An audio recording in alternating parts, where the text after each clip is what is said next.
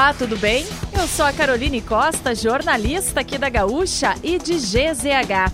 Não conseguiu acompanhar as principais notícias desta quarta-feira, 20 de julho, ou das últimas horas?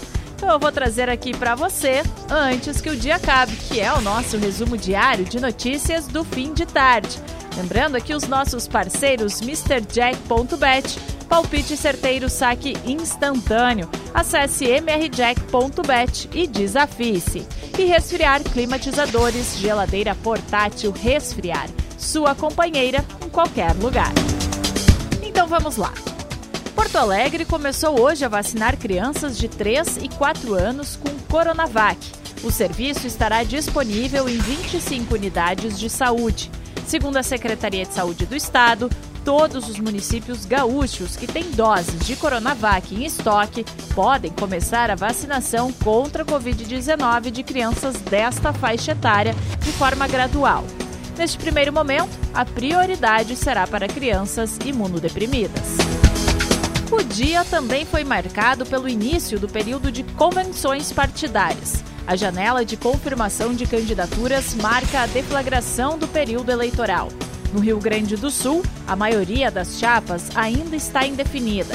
Até agora, apenas três dos 11 pré-candidatos ao Palácio Piratini anunciaram chapa completa, inclusive com os nomes ao Senado. Os partidos têm até 5 de agosto para confirmação das candidaturas. O Ministério Público do Paraná denunciou nesta tarde o policial penal federal bolsonarista Jorge Guaranho pela morte do guarda municipal Marcelo Arruda, de 50 anos.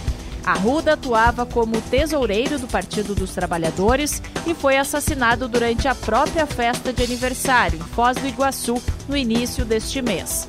Guaranho foi acusado pelo Ministério Público por homicídio duplamente qualificado por motivo fútil e perigo comum. O órgão cita preferência política. O diretor de controles internos e integridade da Caixa foi encontrado morto na área externa da sede do banco em Brasília. Sérgio Ricardo Faustino Batista, de 54 anos, chefiava a diretoria de controles internos e integridade responsável pelo recebimento e acompanhamento de denúncias feitas por funcionários. Investigações preliminares tratam um caso que está sendo apurado pela Polícia Civil do Distrito Federal como suicídio.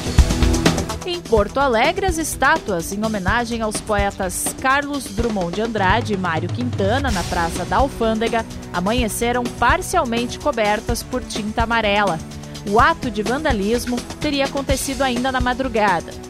Uma equipe da Secretaria Municipal de Cultura foi até o local por volta das 10 da manhã para fazer a limpeza e a manutenção das figuras feitas de bronze. O Centro Integrado de Comando da Prefeitura realiza busca nas imagens de arquivo e nas câmeras ao vivo da região para tentar localizar possíveis suspeitos. E para fechar o nosso resumo de notícias, antes que o dia acabe, tem a previsão do tempo para amanhã. A nebulosidade aumenta no extremo sul do estado. Há possibilidade de ocorrência de chuva a qualquer hora do dia entre Bagé e Rio Grande. Nas demais áreas, apesar da variação de nebulosidade, não há previsão de chuva.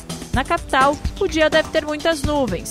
A mínima esperada é de 15 e máxima de 24 graus. Se quiser saber mais sobre algum desses assuntos e muitos outros, além dos nossos colunistas, áudios, vídeos, é só acessar gzh.com.br ou o aplicativo de GZH. Amanhã a gente volta aqui antes que o dia acabe. Até lá!